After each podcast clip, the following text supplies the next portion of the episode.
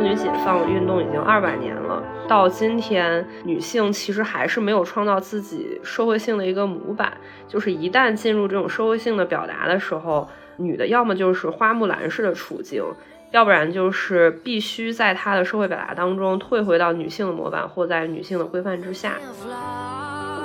你的外貌不管好与不好，它都是有一个评判标准在。反正你都不是好人，你总会有机会被打为坏女人，或者是妓女啊、荡妇啊这样子。相对这些形象来说，这种恶女形象可能更生动、更有力量、更富有女性魅力，然后也更有自主权。我觉得现在人可能完全没有办法接受一个虚拟的人物，他就是真正的坏。现在还有个概念叫做打破玻璃下水道，女性的道德水准是否可以再更低一些？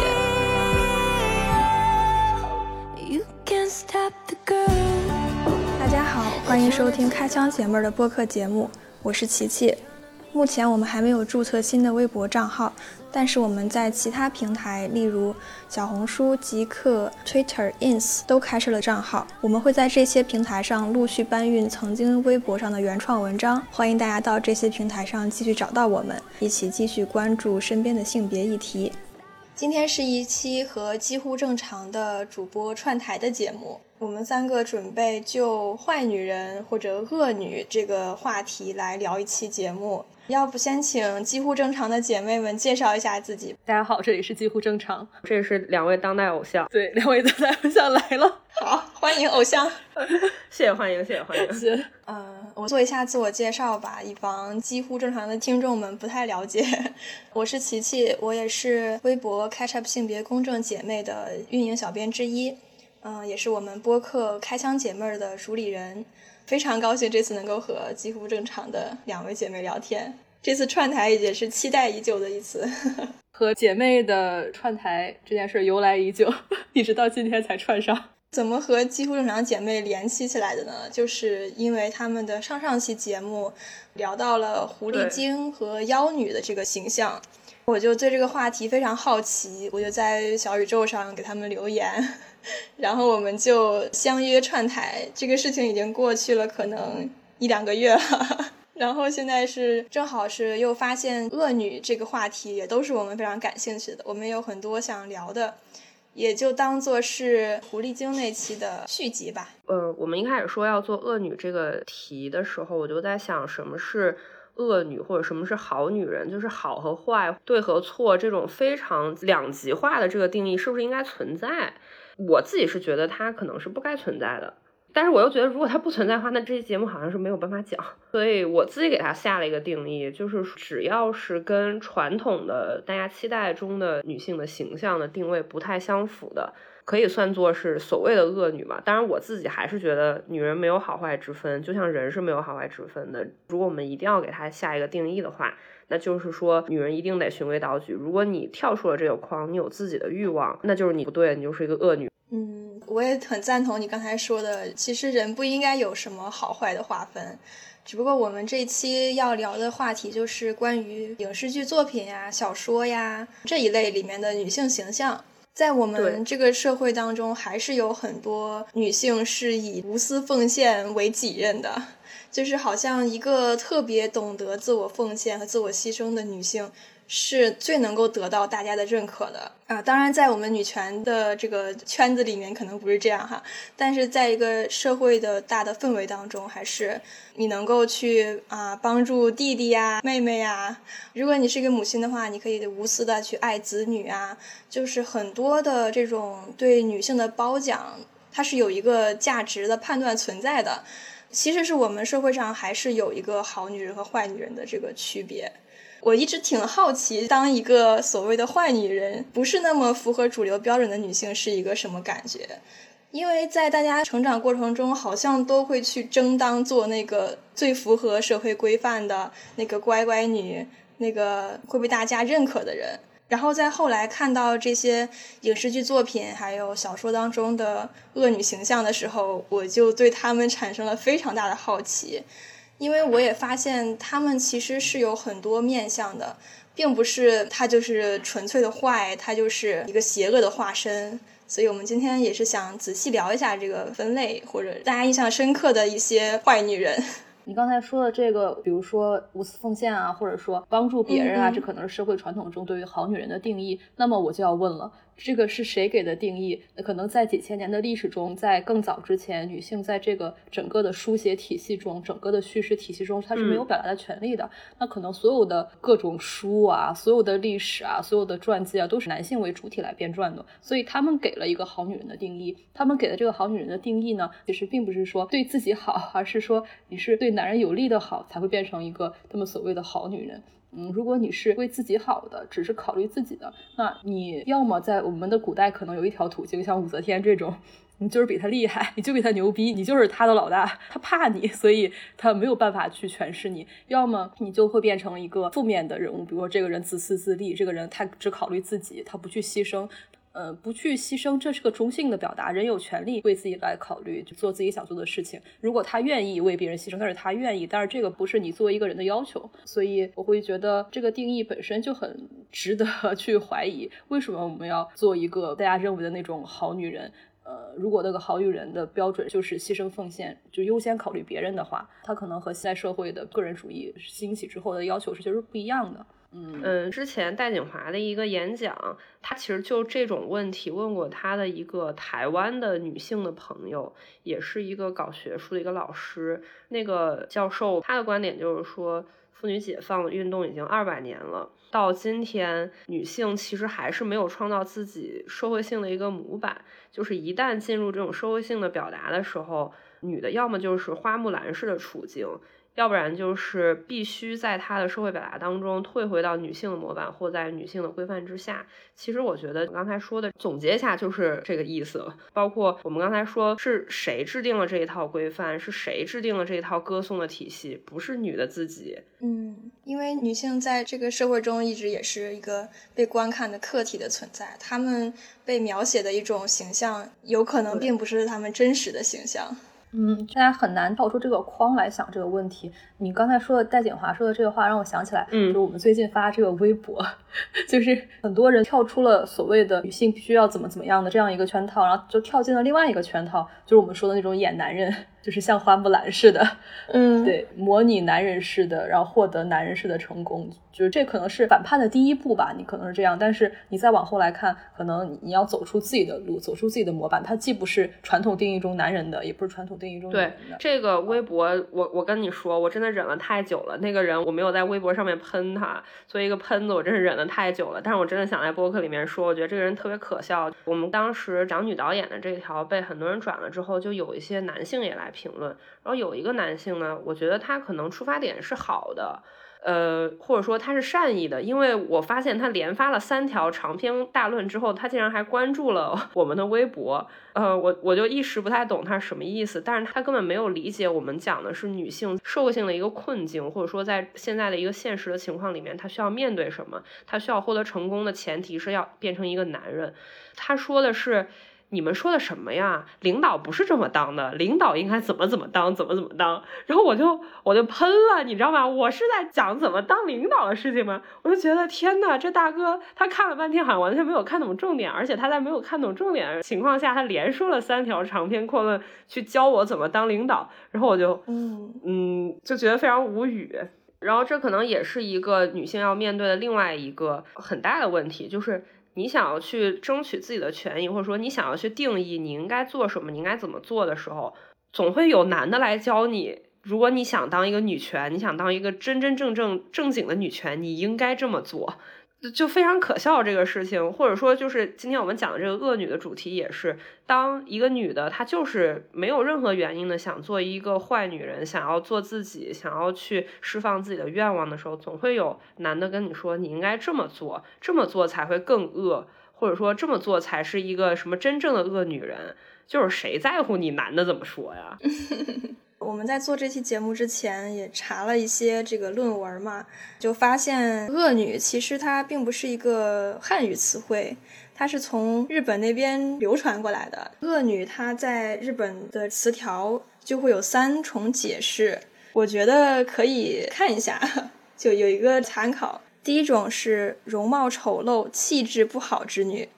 第二种是心地坏、气量狭小之女；第三种是极富魅力、容貌突出。能使他人为之倾倒、心甘情愿为其堕落的恶魔式女性，啊，就这三条吧。你看，都有两条是在突出女性的容貌是好是坏，我觉得这也挺有问题的。对，哎，就是男的很好笑，就是女的长得太难看嘛，他嫌人家面貌丑陋没有魅力，然后说人家就去是的，对。对，长得太好看吧，又觉得勾引人，对，咋要求这么多呢？对，好像人家长得好不好是为了让他看一样，关你屁事儿啊！所以说你的外貌不管好与不好，它都是有一个评判标准在，反正你都不是好人，你总会有机会被打为坏女人，或者是嗯妓女啊、荡妇啊这样子。但尽管如此呢，其实我们还是很高兴，或者说我们也很喜欢一些在影视作品或者文学作品中这种所谓的恶女形象吧，就是所谓的坏女人形象。因为往往来讲，这些形象可能比那种循规蹈矩、可可爱爱的那种。呃，纯洁的女性形象，相对这些形象来说，这种恶女形象可能更生动、更有力量、更富有女性魅力，然后也更有自主权。可能我们这期节目，呃，也是想聊一聊这些，也想聊一下现在的这个趋势啊。毕竟，可能现在这种恶女形象的以或者以恶女为主角的影视作品现在越来越多了。就是包括很主流的迪士尼啊什么的，就是好莱坞这些大的这种制片公司也在推出很多以那种女反派为主角的电影。我觉得这其实是一个很好的一个倾向吧。是的，因为如果在过去的话，你女性就只能是一个被歌颂的一个状态，那要么你就是一个被大家唾弃的状态。刚才说的是日本那边的分类，然后其实在国内的一些学者眼里，对恶女其实也有一定的分类。它分的三种，我来念一下哈。第一种就是她是背离常规的，一味追求物质欲望或地位权利，只顾自身利益的利己主义者。第二种就是翻越社会道德伦理樊篱的情欲放纵者。第三个就是个人身份下的心态失衡。可能会有窥视欲，你可能会多疑，会自虐或者施虐，甚至可能会触犯法律。这个是国内学者的分析哈，我觉得这个分类也是挺有问题的，我不知道你们有什么看法呢？我主要是不知道这玩意儿它为什么要这么分。我觉得本来这些都没有什么问题。你看，第一，追求自己的欲望、物质、地位、权利，只顾自身利益，男的不是都这样吗？为什么女的变成了恶女？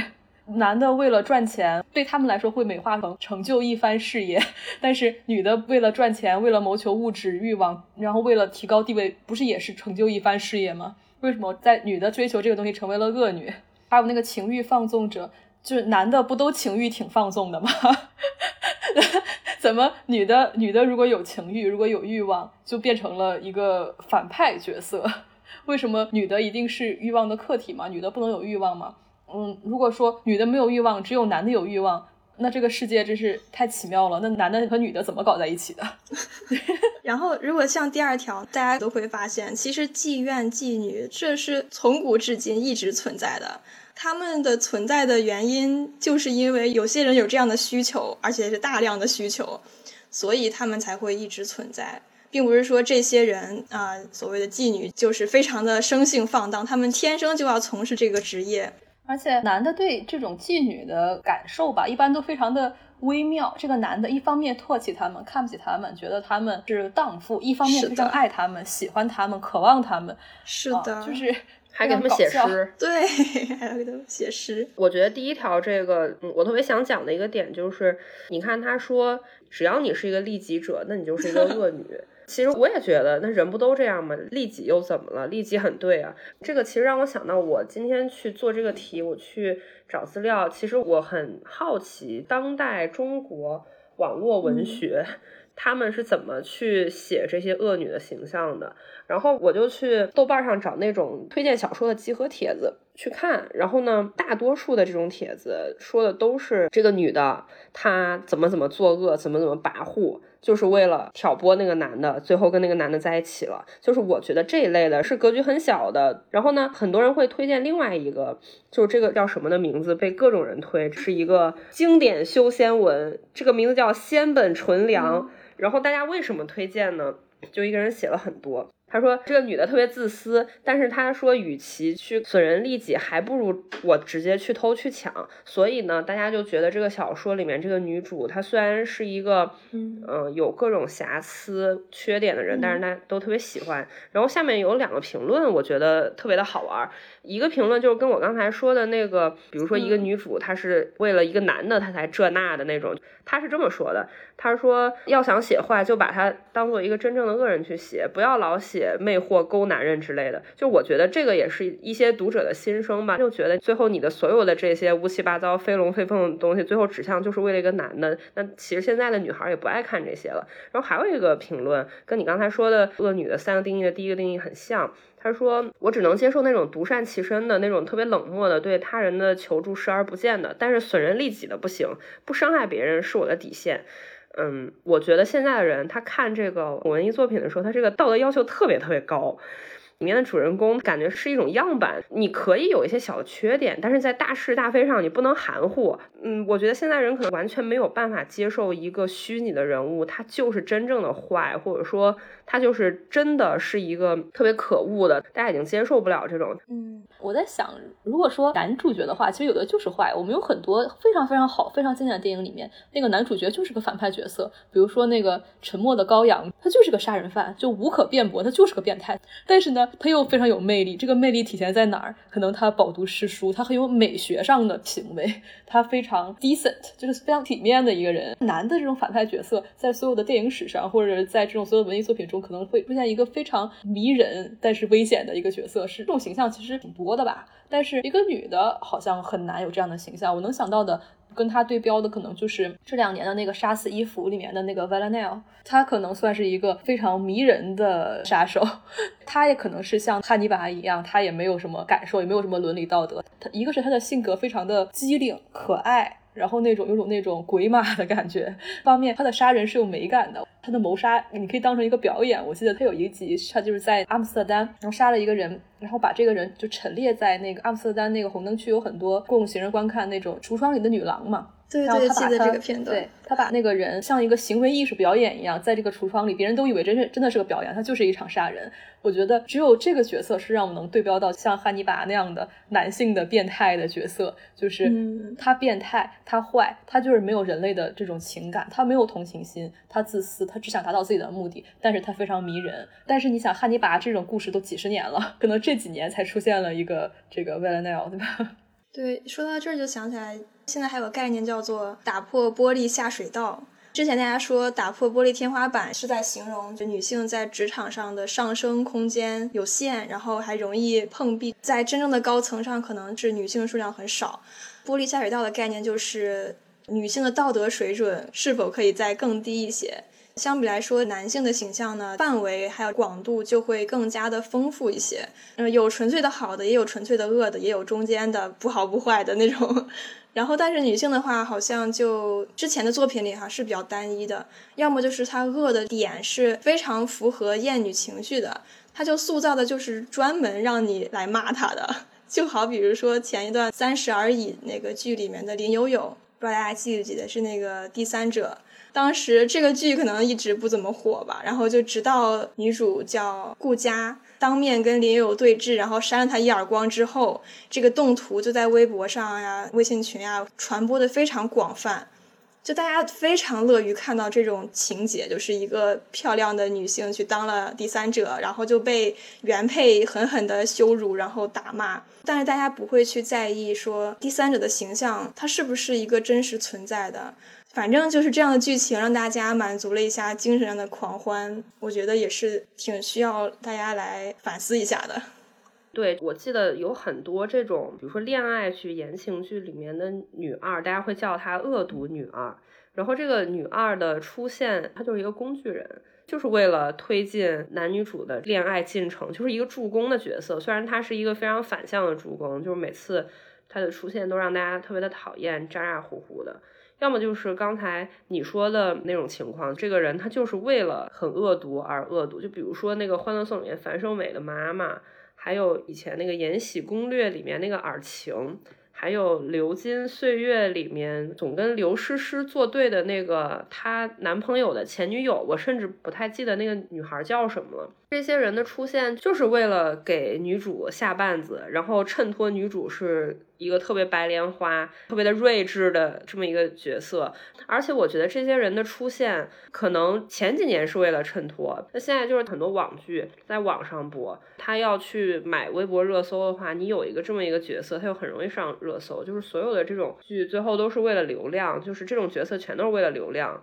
就感觉这个人他存在，他就是一个工具，特别没意思。大家骂过了之后，愤怒过之后，激素下来了，然后就嗨，真没劲，就这种感觉。对，这个第三者一定是一个坏女人吗？这个话题其实我之前就想讨论，比如说林有有这个角色吧，这个电视剧我也看了。如果你把这个人物单拎出来，你换一个方式去讲他，一个年轻的女大学生涉世未深，然后到一个地方进行她的第一个工作，然后遇到了一个比她年长了一些，但是也不算太多的一个青年才俊，然后各方面都很好，对她表示了就是大家也相处的很愉快，然后对方也对她也挺有好感的，然后她呃就是喜欢上了对方，然后就是想去追求他。你你如果换一个方式来讲林有有的故事，他可能可以是一个非常具体的一个人物，比如说他有他的成长经历，他有他之前可能谈过的恋爱，他为什么会喜欢这样一个人，或者他有他的朋友，他跟他的闺蜜吐槽说闺蜜也会理解他喜欢上了这样一个人，他可能就不会是一个那种十恶不赦的角色了。这种角色编剧在写他的时候，他知道会产生这样的效果。就是为了要产生这样的效果，他其实就是一个工具人。当然，我也不是说编剧就要背这个锅，因为编剧也也是在被市场领导。对，这也没办法，他要赚钱，赚钱没什么错啊。嗯，但是我们再往回看，其实以前在早十年，其实都有那种很复杂的第三者的形象。比如说以前像蜗居的时候，像海藻这样的角色，他有坏，他有好，他就是一个很很立体的一个形象。包括里面那个出轨的那个张嘉译那个角色，他也是，他也有好的时候，他有坏的时候，他就是一个人，就是一个。更真实的一个人，在早的一些文艺作品里面，呃，就比如说像冯小刚的电影，我之前要看了一遍，叫《一声叹息》嘛，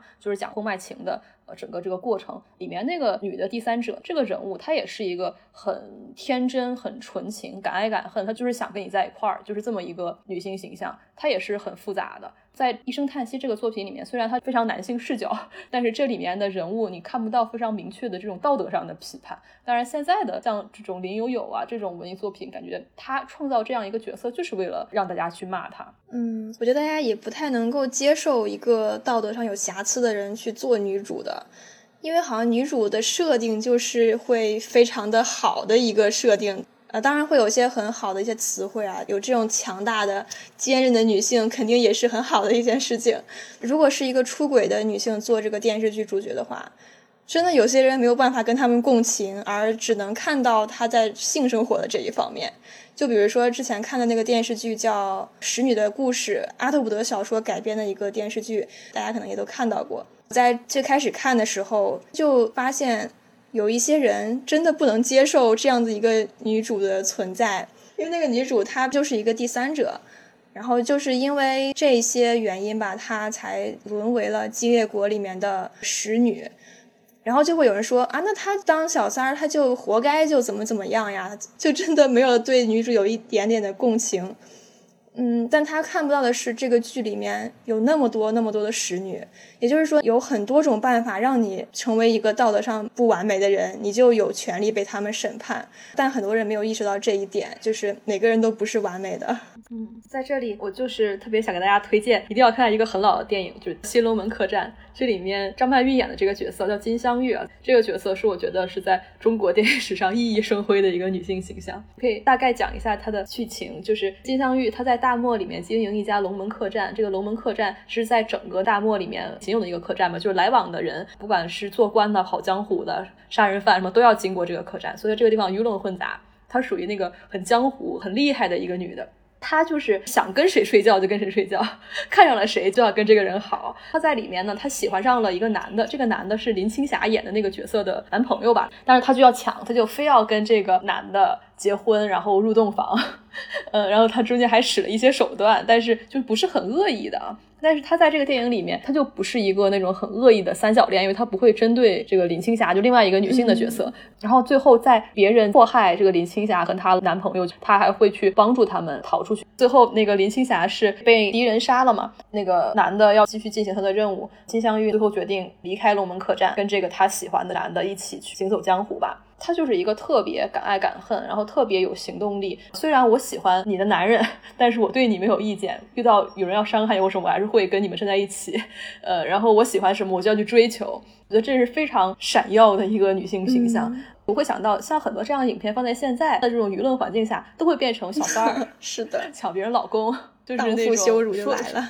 对，包括以前很多电影《花样年华》呀，这种放在现在都是婚外情，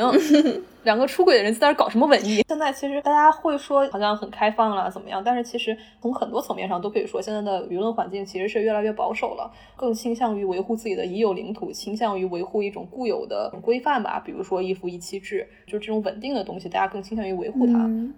是的，对。我在我的这个大纲里面也写到，就我刚才讲的《流金岁月》里面，其实也是因为这个原著写的时候也很早，在当时它的这种设定大家是能接受的，但是在它改编的时候，编剧和投资方已经设定大家接受不了了。现在人是越来越保守了，这么说会被喷，所以他们改了这么一个设定。原来这个朱锁锁在里面，她就是一个用脸换钻石的一个女的。她长得特别漂亮，而且她就是非常的追求物质。对应叶谨言的这个人李先生，他就是包养了朱锁锁。但是在现在，可能这是一个非常政治不正确的东西，也非常不道德。而且一个女的，你怎么能追求物质？就是女的自己已经把自己架得很高了，而且男的也会把女的架得很高。就是如果你追求物质，而且你还用脸去换物质，你还不是光明正大自己一步一步往上爬，那你这个女的就非常不道德。所以改编的时候，她就变成了一个有正经工作的一个女的，而且她是从底层干起。当然，她也靠她的脸得到了一些她应有的财富吧。但是这个。可能没有他自己努力什么的换的多，而且他还有一个很大的改变，就是跟叶谨言忘年恋，然后最后说叶谨言是觉得他很像自己的女儿，他看朱锁锁很像看之前自己女儿那样。我觉得大家是现在对这种在道德边缘或者说灰色地带模糊定义的东西越来越不能容忍了。嗯，刚才说到，比如说渣男、渣女、小三、第三者这种定义性的东西，大家很容易给别人定义成这个人很渣，这个人是一个海王，这个人是个小三儿。那什么是渣？什么是海王？什么是小三？就是这些东西重要吗？为什么要用定义去框定自己的生活？而且我还想到了一个特别搞笑的事情，其实，在虚拟的设定里面，就比如说这种文艺作品，大家其实对这种期待之外的女人，或者是所谓的坏女人，其实容忍度很低。所以在这种虚构作品里面，如果呢不让女人直视自己的欲望，你就是不能物质，你就是不能长得美还靠自己的美，你就是不能去找人包养你，那你就可以改编。但是现实是没有办法改变的，所以大家就会等，大家就会说。我等一个反转，让子弹飞一会儿。就是一旦这个受害者，或者说在新闻焦点里面的这个女孩，她不是一个社会期待的完美受害者，或者她不是一个所谓的好女孩，她有自己的私心，有自己的欲望，她接受了一些，比如说钱财上面的东西。他不是一个四面八方全都是完美无缺的人，那这事儿一定是反转了。不管有没有事实上面的，比如说男性的性侵也好啊，或者是怎么着，那这个已经是反转了。这个女的就是一个很脏的人。其实这个也不是今年才有的事儿，虽然今年有很多这种社会新闻。大概是在去年吧，那个李星星和鲍玉明的这个事情，当时我记得很多人都在说，我要等一个反转，让子弹飞一会儿，因为一开始说这是儿童性侵，这是在性侵幼女，但是大家发现李星星这个人，他并不是那么的纯粹，就是说啊，一个小女孩都这么有心机，巴拉巴拉的，大家就觉得这已经是反转了，嗯，很多人都愿意相信自己心里相信的那个东西。然后当时我记得也是我做过的一个跟这个儿童性侵有关的海报，里面有一句文案：看客有千般想象，但性侵就是性侵，就是这个事情不管是什么样子的所谓的反转，或者他有什么样的道德上的瑕疵，他有什么样的私心和细节，你没有办法否认的是这个事情就是性侵，它就是犯罪。我就觉得你能够在这个方面上觉得这是反转的，那我觉得这个脑子多少是有点问题。就是感觉他跟你完全不在一个次元，就是他能因为这件事情就达到了他的道德高潮，他就觉得哦，这已经反转了什么的。这反转啥了？是性侵没成立吗？还是说他俩不认识？这咋了？对对，包括最近的这些热点事件，大家应该也都看到了，吴亦凡还有阿里这个事件，包括前两天那个警方通告一出来之后，大批大批的人开始往受害者身上泼脏水。说是这个女孩主动打电话怎么样的？是这个女孩同意啦？哎呦，反正就是大家一下子又符合了大家仙人跳的这个想象，就有很多人开始编排各种事情往受害者身上安。啊，就这种太常见了。对，我觉得这个社会对男人他是会作恶的，或者说大家觉得坏男人是有魅力的这件事情，已经产生了一种默认的一个状态。不管是虚构作品还是现实作品，男的如果坏了，大家就说嗨，这不就是男人吗？自己给自己开脱，或者是一种开玩笑。然后女的也会承认这个。但是如果一旦女的，不管是在虚构作品里面坏，还是在现实里面，她有一些自己的私心，哪怕她这个坏，她根本就不涉及到其他人，不伤害到其他人，她只是单纯的有自己的欲望，有自己的私心，大家就会不允许这件事情。嗯，就比如说都美竹的想红，所谓的想红。对，想红有什么错吗？我觉得想红很好啊。大家不允许女性有更立体的形象，就是你只能在这么一个框里面去活动。如果你超过了这个框，大家都接受不了这一点，其实这是非常可悲的吧？我觉得。嗯，刚才说到很多女性可能有的特质，比如说，也可能会出轨，她也可能会好色，她也可能会贪慕虚荣、爱慕权势。但是有些人会认为，你把女性刻画的非常的。低级刻画的不太正面，就是对女性的侮辱和贬低，就是你是羞辱女性之类的。我之前也曾经这么认为过，因为我也觉得我希望看到一个正向的一个女性，但确实看了多了之后，就会觉得有点单调，因为他们好的都是一种好。都是在奉献，都是在无私，都是在慢慢的失去自己。但是真正的能够看到女性的自我的，其实正是在那些坏女人那里。大家应该也看过那个《甄嬛传》吧？我觉得这个剧其实是挺反宫斗的，反对那种封建的礼教的。好像就过了几年，就大家都很喜欢年世兰，就喜欢那个蒋欣演的角色。而且我也很喜欢看甄嬛回宫后的第五十多集以后的剧情。一个女性有复仇的欲望，然后有谋取权势的手段，其实看起来是很过瘾的。嗯，可是其实我不太同意，它是一个反宫斗的，就是我觉得它的本质还是宫斗。比如说什么年世兰，她去使坏，他是为了让皇上对他专一。比如说那个皇后，她特别坏，一开始。他其实也是因为自己没有孩子，他觉得自己没有地位。也就是说，你有没有孩子，或者说你的孩子是不是一个男的，在这个皇宫里面是非常重要的。最后，甄嬛她回宫之后，她去复仇，他们的手段其实还是针对孩子，针对皇上宠不宠这种事情，也是在伤害女性。嗯，没有跳脱出这个圈子吧？我觉得，但是是很爽，因为我也很爱看她回宫之后黑化了，嘴唇越来越黑，那个眼影越来越飞，完全是一个。黑化过了之后的一个复仇的一个角色，我也很爱看，我觉得很过瘾。以前受的委屈，现在姐要一个一个的把你们打回去。但我觉得他的本质可能也还是在那个男权的体系里面的。嗯，我比较欣赏就是他最后弑君了，相当于他和那个叶澜依一起把皇帝那个啥了。这个是个挺大的反叛的，我觉得在很多古装剧里面是不会有这样子的情节存在的。反正我是挺喜欢这个点的。啊，那你说的也有一定的道理。对 他，如果这一点的话，我觉得也是，老子最后看你不顺眼，把你给弄死也行。而且我感觉像甄嬛其实是为数不多的下场还不错的一个恶女。她最后的镜头就是靠在那里休息。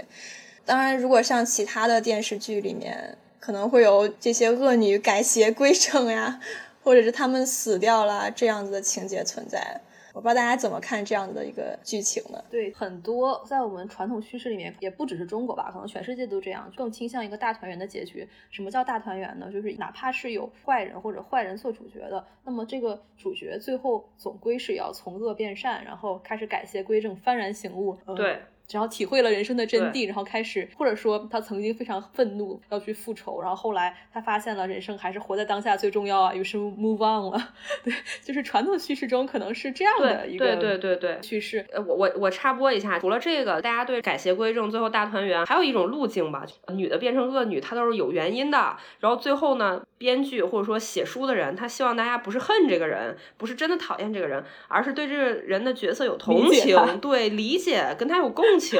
就我觉得这两个其实是一样的，就是在和稀泥。他为什么不能真的就是坏？对，说到这儿，我就想说说之前姐妹发给我的这个前程似锦的女孩。我之前就知道这个电影，我一直准备看，但是没看，因为正好趁这次机会，我就把它看了。在看到中间的时候，我就在想，她不是遇到一个很不错的男的吗？当时看上去也不是说着急要跟他上床，也不会对他怎么怎么样，就是非常 nice 的一个男的。就是按照比较传统的写法，可能就会写成这个女的最终遇到了真爱。就世上虽然很多男的不行，但是还是有好男人的，然后找到了某种自洽，然后就大团圆了。但是他这个电影可能比之前的这种传统写法要更激进一些，他揭示的可能就是雪崩时候没有一片雪花是无辜的嘛，就是看客他也是有罪的。他的这个看上去非常 nice 的好男人，曾经也是那种去观看别人性侵女孩的一员。然后我就在想，如果说换一个男性视角来写一个男性为主角的故事，比如说你换一个男导演、一个男编剧、一个男的创作团队去写这个故事，会写成什么样呢？可能是类似于男的虽然犯过错，但那个时候他还只是个孩子，才非常 小，他还不知道这个东西有多么残酷。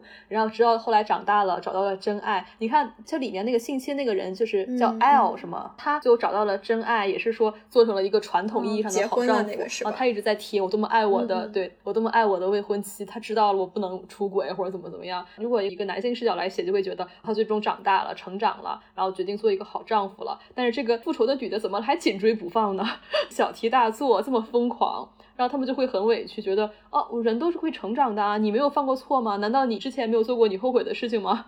这是比较男性为主导的一个叙事，他们就是为自己开脱嘛。另外一种叙事就可能是这个故事还有一种发展的情境，在比较传统的叙事中，比如说女的看到这个好的男人就忘了复仇，或者说她因为爱上了这个人，就对他的瑕疵进行了包容。她发现了她的男朋友曾经是在围观这场强奸的犯罪的事件的一个围观吃瓜群众，但是由于她自己太爱这个男的了，于是她恋爱脑上头，选择了原谅。对对对，还是决定继续爱他，或者说在等到男的说了 sorry 之后，他就开始软化了。很早以前我们在狐狸精那一期说过女鬼啊什么的，这个。也说过，就是以前那些女鬼形象或者这种恶鬼形象，好像就是为了等一个 sorry，人家说了 sorry，他就突然就好像自洽了，突然就够了，然后就软化了，就不再继续他的复仇了。我觉得这也是对女性的一种轻视吧，好像女的就是为了要一个抱歉一样，她并不是真的想复仇，她就只是委屈。嗯，我觉得可能也就是女性编剧、女性的导演才能够拍出来像《前程似锦的女孩》这样的剧情，因为就女性才能真正体会到你真正受到伤害之后你的心理的变化，你并不会过个三五年你就忘了那件事情。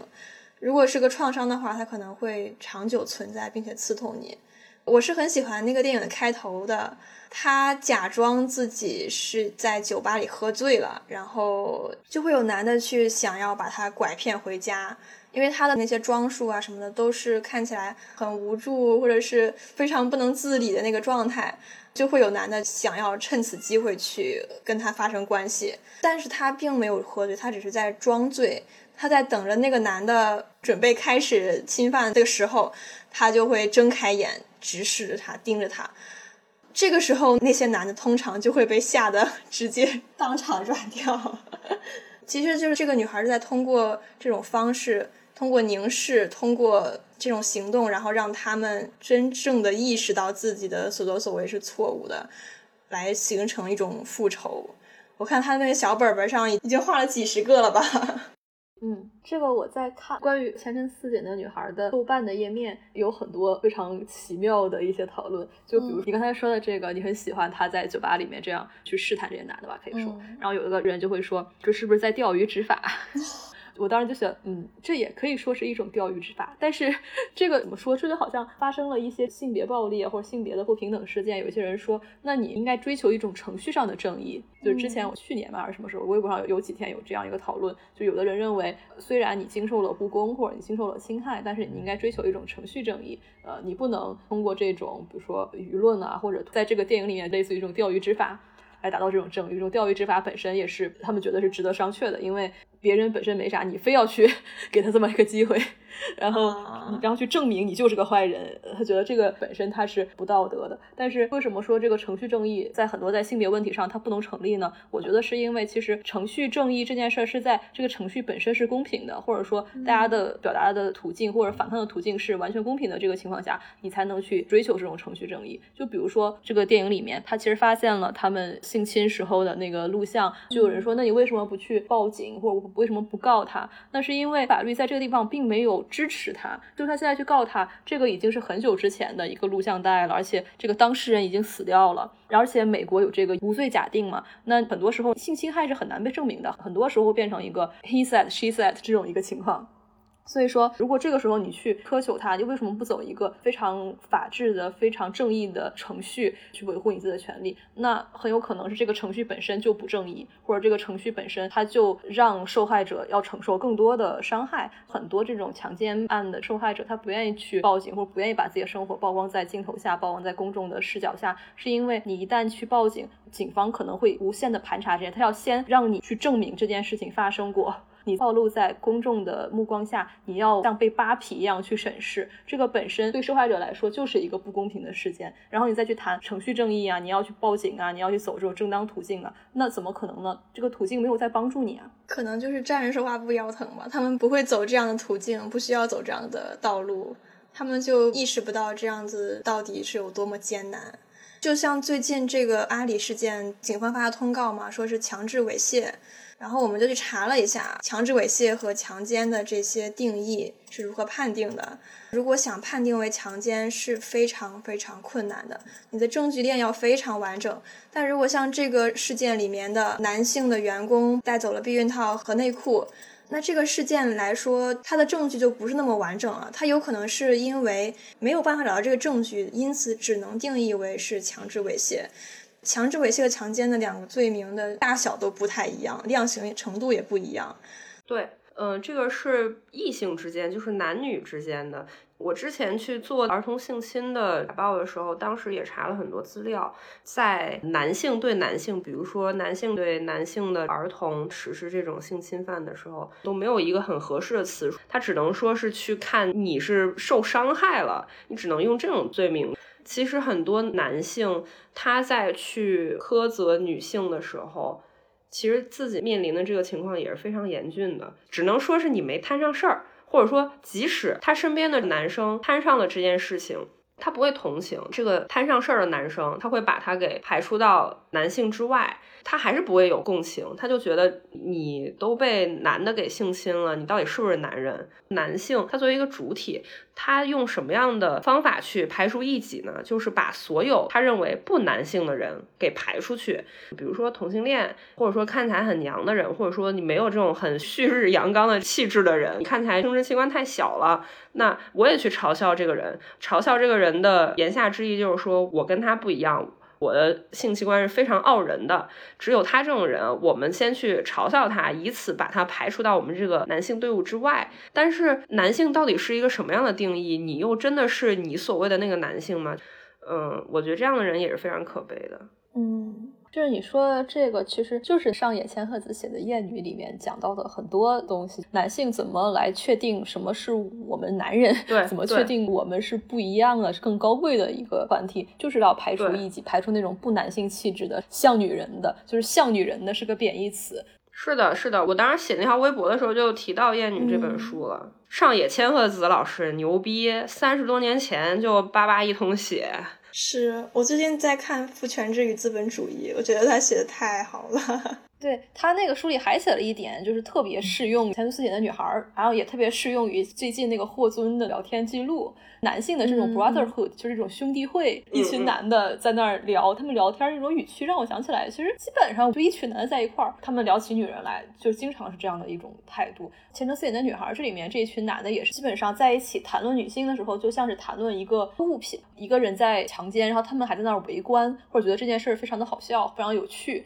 当最后那个艾 L 那个男的把里面那个女主角杀了之后，他的朋友还过来帮着他说不是你的错，他自找的，他非要来搞你。男的好像都会这样子互相包庇吧？看到别的男的把某一个女的捡尸回家，很多男的吧会互相包庇，或者说就算他不包庇，他会转移视线，不去看这件事情。或者说我作为一个旁观者，这跟我没有关系。但是没有关系这件事本身就是加剧了雪崩的一个雪花了。嗯，然后我身边其实也有这样的例子。我之前遇到过一个男的，就这个男的，他就是那种很 PUA，然后会和很多很多女的发生关系，然后他还会把有一些床照啊或者什么的 share 给他们的那种群里面，就像展现自己的战利品一样去表现。哎呀，我睡了谁谁谁谁啊，这个女的对我死心塌地，还给我买东西，然后怎么怎么样。他们会有给自己再找一个所谓的正经女朋友。这个角色特别类似于这个电影里面那个 L 的未婚妻，他未婚妻可能永远也想不到他的未婚夫是一个这样的人。我觉得这个不只是在这个电影里面，其实在生活中，不管在东方西方，其实都有这样的一个情况。而反而一群男的在一块聊天，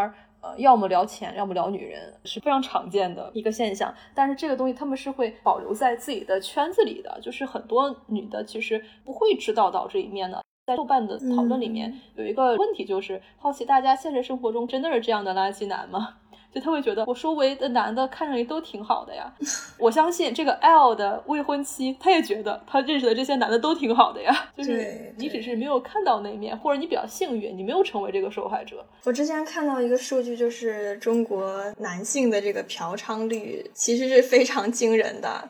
好像说的是十个人里面就有一个人是嫖过娼的，不知道现在怎么样哈。当时看到是这样的，他们可能就会给自己找一个很好的借口，比如说跟兄弟朋友出去喝酒之类的，但是他其实去干那些事情。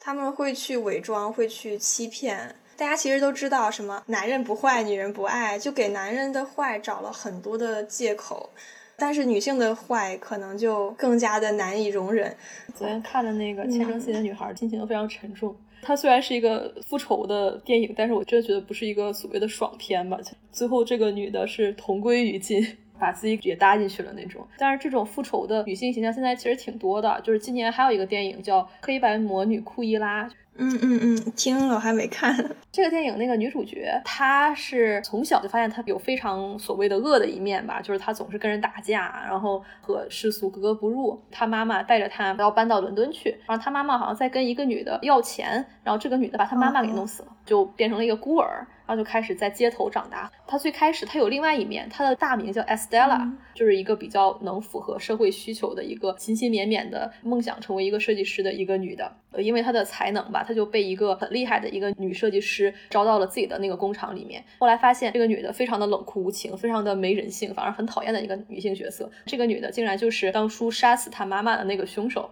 他就决定复仇了，然后他决定我不要再做 Estella 了，我要做回我自己，我跟别人就是不一样，我不要再掩饰我自己了，我就要做那个真正的我。他回到了他最开始给自己起的名字，叫 Quella。从这儿开始各种破坏，反正最后成功了。这个就更像是一个爽片儿，就比那个前程似锦的女孩来说，因为我感觉前程似锦女孩可能是真的想讨论一个社会问题。他也是想通过比较激烈的同归于尽的方式来表明这种问题的迫切，我觉得是有这样的倾向的。对，《奎艾拉》这个电影好像是迪士尼的，还是什么，反正就是一个非常非常主流的一个电影厂的。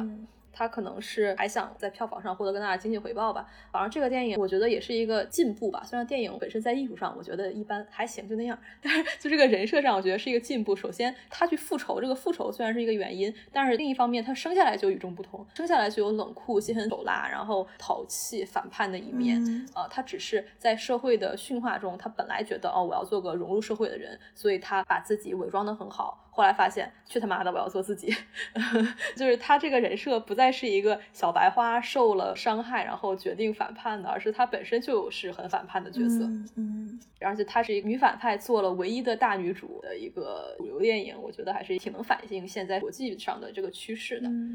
你说这个，我想起来一个也是迪士尼出的，是《沉睡魔咒》，是一四年的。反正我看到这个片儿的时候，非常的惊喜。这个女主角就是一个女巫。她就是传统的童话故事里面的那个邪恶的形象。她是睡美人的故事的内核。公主在进入沉睡之后，女巫想要通过一系列手段让公主复活，让这个公主醒过来。我觉得最最最颠覆的就是找了公主的心爱的男人 来吻她，但是试了之后发现并不能把公主吻醒。这个女巫就上前去亲吻了一下公主的额头，是女巫把公主吻醒的，说明他们之间是有纯粹的 true love 的。以往的电视剧、电影里面的定义 true love 就是异性恋的，必须是男女情爱的，这个可以说是母女情。是这个女巫在暗处一直关注着、关心着公主，然后一直在保护她的成长。我觉得这个非常有意思。对这个电影我也很喜欢。在这种更深刻的女权思想之外，我真的很喜欢她那个大翅膀，真的很好看啊！是的，这个在视觉上，这个电影非常推荐，大家都去看看。谁不想有那么大的翅膀呢？我想说的其实是这个女的，我们之前也讨论过，她就是阁楼上的疯女人。她本身小时候成长的时候也是一个挺正常的、非常自然的、天真无邪的一个小女孩，只不过她生来就有很强的法力。是女巫在小的时候，她跟一个王子恋爱，然后但是这个王子最后趁她沉睡的时候把她的翅膀割了下来，他想杀死女巫，其实他想夺走她的强大的力量。对，后来掳走的那个小公主是这个男的的女儿，对对对，是吧？这个女巫本身是一个受害者，她唯一所谓的她的问题就是她太强了。我觉得是因为大家恐惧她的能力，所以要把她毁灭掉。当他进行了一些反击和反抗的行为，这个男的就觉得他疯了。他为什么不能大度一点，让这件事情过去？他为什么一定要反抗？他为什么一定要报仇？你首先不伤害他，就不用来报仇了。他来报仇，你还觉得人家有问题？一旦这个女的出现了一些比较激烈的行为，或者说你伤害她，她竟然要反抗，这个男的就会说她疯了。经常会出现这样一一种叙事吧，在故事。人们对这种强大的女性的想象还是太单一了。对，因为女人有很多面，她也有纯粹的恶，也有纯粹的善，或者说又善又恶，不一定要把它给框在某种的规范里面吧。对，所以其实我还是觉得恶女她就不成立这个东西。恶女她是谁给她定义？我觉得人他就是有好有坏的，就没有恶男这个称呼。对，在最终的理想的层面下，就不存在恶女这个词了，这就是女性的正常表现。但是我们在目前讨论，就现在还没有达到那个理想的情况下之前，呢现在就是你要走出第一步。我先都是乖乖女，然后我现在是恶女，然后发现恶女成了常态，然后等最后很后面才能走到恶不恶都是一个人的正常表现，就是它可能是一个必经之路。对，对我就觉得他是一个坏人，但是他很可爱，他坏的可爱，或者说他是一个好人，但是他有一点点瑕疵，就是我觉得这种都是对人的苛求。一个正常人，一个普普通通的现实里面人，他根本就没有办法达到永远都是好人，永远都是一个无私的人，那种人是假人。我也很赞同，恶女只是一个阶段，就是你女人先走出那个框定，你就是要无私奉献，或者说你就是要做一个好女孩儿，你就是不抽烟喝酒烫头。你就是一个乖乖女，我们要先走出这一步，先当一个恶女，然后到最后当一个我什么都可以，我没有定义，就没有人能定义我的这么一个角色。我也很同意这个。对，其实我有一个对标的可以举例的一个电影吧，就是于佩尔演的，她不是那个跟 AI 谈恋爱的 Her，另外一个法国电影 Ella，很多人都会觉得它就是一个女权电影，但是我觉得其实不是，她最开始并不是意愿着讲我要写一个女权电影，所以她去写，她就是想写这么一个女的。这个女的呢，不能有好，也不能有坏，她就是脱离了我是一个女人，她就是她自己。她父亲是一个杀人犯，好像是是一个那种有精神疾病的那种，她可能也继承精神上的变态或者一些疾病。这个情节一开始就是她被强奸了，她并没有报警，她想自己找出来这个人是谁。这个女性特别绝，她是一个做游戏公司的，她是老板，她跟她闺蜜有这种同性之间的暧昧关系，她在跟她闺蜜的老公偷情，没有啥原因，就是她想要。她后来把那个闺蜜的老公甩了，没有啥原因，就是睡烦了。她一直在意淫她对面的邻居的这个丈夫，因为她觉得这个丈夫是非常的 gentleman 的一个人物。后来呢，她发现这个所谓看上去非常 gentleman 的这个男的，就是强奸她的这个人。她有一个什么反应呢？正常的人都会觉得这时候她应该报警，或这时候她应该很痛苦，但她没有。他是很喜欢他，他的反应竟然是还是想跟他在一块儿。他享受好了这种性爱，好像最后还是报复了这个男的，没有啥原因，就是想跟他上床。他有生活中到处都是问题，但他就是一个非常立体的，他有很多性需求，他不是那种复仇女神。这个人性侵了我，我很痛苦，我要搞死他。他也不是说一个完全很好的一个人，一个好朋友，我是一个好的领导，我是一个好母亲。他也很多污点，他也并不是一个坏人，他就是脱离了我们对性别的判断。我觉得他有点类似于我们之前说的，超越了好女人在恶女之后的一个人，就是觉得挺有意思的。我当时看完这电影，消化了很久，思考了很久，很难把这个角色归类于常规讨论的一个女性角色。对，它很复杂。可以，可以。可能大家都会想在作品当中为主人公的一些行为找一些理由。可能有些行动就是没有理由。我还想提到我之前看的一个书是《双面格雷斯》，它的那个英文名就是 Alice Grace。这个女主本身是个女仆，她是被指控犯了一个谋杀案，说她和一个车夫合谋把自己家的男主人杀掉了。但是由于当时的整个社会环境是非常保守的，然后这个女主呢又非常符合大家对女性的想象，就很多人觉得这个女主其实并没有杀人，她是无辜的。她非常会利用舆论，也非常的会玩弄人心。她就通过自己的讲述，把自己塑造成了一个受害者。他也利用了当时医学的不发达，他说自己是被鬼附身了，所以失去了记忆。然后大家都非常的相信他。我是觉得这个小说它非常的绝妙，就在于其实是有一些证据证明他很可能参与了那场谋杀案，但是由于女主的手段，他又非常机敏的逃过了对他的惩罚。他其实是会利用这些男性和社会规则。可能很多恶女都会有类似的品质，她们哪怕没有颠覆这样的一些规则，但她们会通过一些方式来达到自己的目的。但是她到底是恶是善呢？其实也真的没有一个定论，因为那个案件其实是个悬案，到最后也没有人知道到底他是不是一个杀人犯。这个故事它其实是一个对话语权的一个颠覆和建构。他颠覆了传统意义上对他的那种比较片面的单一的评价。其实，在他自己的叙述里面，他自己是非常丰富的。对他运用男性对个乖乖女的想象嘛，然后主动示弱，然后去利用男性的这种弱点去获得他想要的东西。嗯，就很好奇，在说女孩要爱自己，要自爱。我有时候就有点分不清爱自己和自私之间的界限在哪里。到什么程度是爱自己，到什么程度是自私？我觉得这也是个需要聊一聊的点。嗯，我觉得这个好像不太冲突。哎，这个人也有可能他很爱自己，同时他是个很自私自利的人。嗯，比如说之前我跟我男朋友讨论，你对爷爷奶奶好，你是真的对他们好，还是你只是因为自己想要内心的舒服、舒坦、开心，你才对他们好？我们的结论是我可能就是为了自己心里舒服，我才对爷爷奶奶好。那从这个点上来说，我们就是自私自利的人，就是很自私，本质上是极端自私的。你不可能什么事儿都想着他人，但是你的自私可能也会给别人带来一些好的结果吧。就比如说，因为你很自私，你想心里舒服，所以你想对别人好。所以我觉得很难去界定，就这个什么是真的自私自利，或者说这个词儿到底是不是一个好词儿，或者是一个坏词儿。我觉得人就是自私的，这也没啥。对，之前看陈嘉映老师的《何为良好生活》里面举了一个例子，很多人就会说啊，大家都在谋求自己的利益，怎么怎么样。他举一个例子，OK，假设我是一个开面包店的。我的目的是面包卖得越来越好，然后我赚到钱，获得这种经济回报。但是同时呢，因为我面包做得好，然后很多人他享受到了价格又合适又好吃的面包，导致了我确实赚到了钱，然后可能还开了分店。我的目的是为了让我赚到钱，但是呢，其实我是不是对这个社区做出了好的贡献，或者是不是为这个社会的发展提出了好的一面？还有一个方面是我一直想说的，同样一个事件，它是有不同的原因和不同的解读方式的。比如说，一个女的为了想跟她男朋友或者丈夫在一起，然后辞去了工作，去了另外一个城市。有一些人从女权的角度上来讲，我们说，哎，姐妹，你要考虑自己啊，不要为了别人去牺牲啊，你要怎么怎么样。但是从另外一个角度来讲，你也可以说，这个人经过充分考虑，双方都同意的去奔赴一个更好的生活。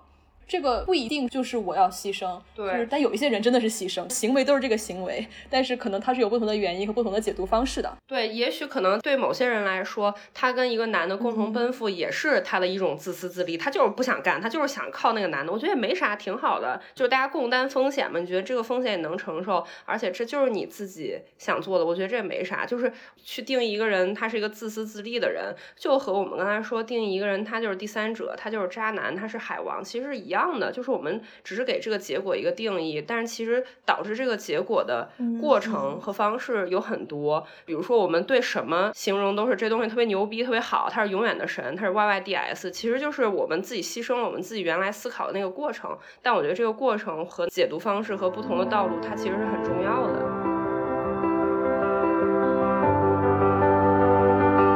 跟我们们说了这么多，我们还是希望我们的影视作品里面还是有。更多更丰富的女性形象，它不仅是我们现在能看到非常扁平、单一、单薄的这种好女孩的形象，所谓的恶女的形象，也不只是我们想要看到那种只是能衬托女主，或者说为了流量、为了剧情的推进，她为了恶而恶。我们希望现在她可以是为了做自己做了一个恶女，之后可能没有这种好和坏的定义，就每一个人她是多面的，她是复杂的，她是一个人的形象。那这期的节目就到这里，感谢大家收听《开枪姐妹》和几乎正常。谢谢大家的收听，那我们下期节目再见，拜拜，拜拜。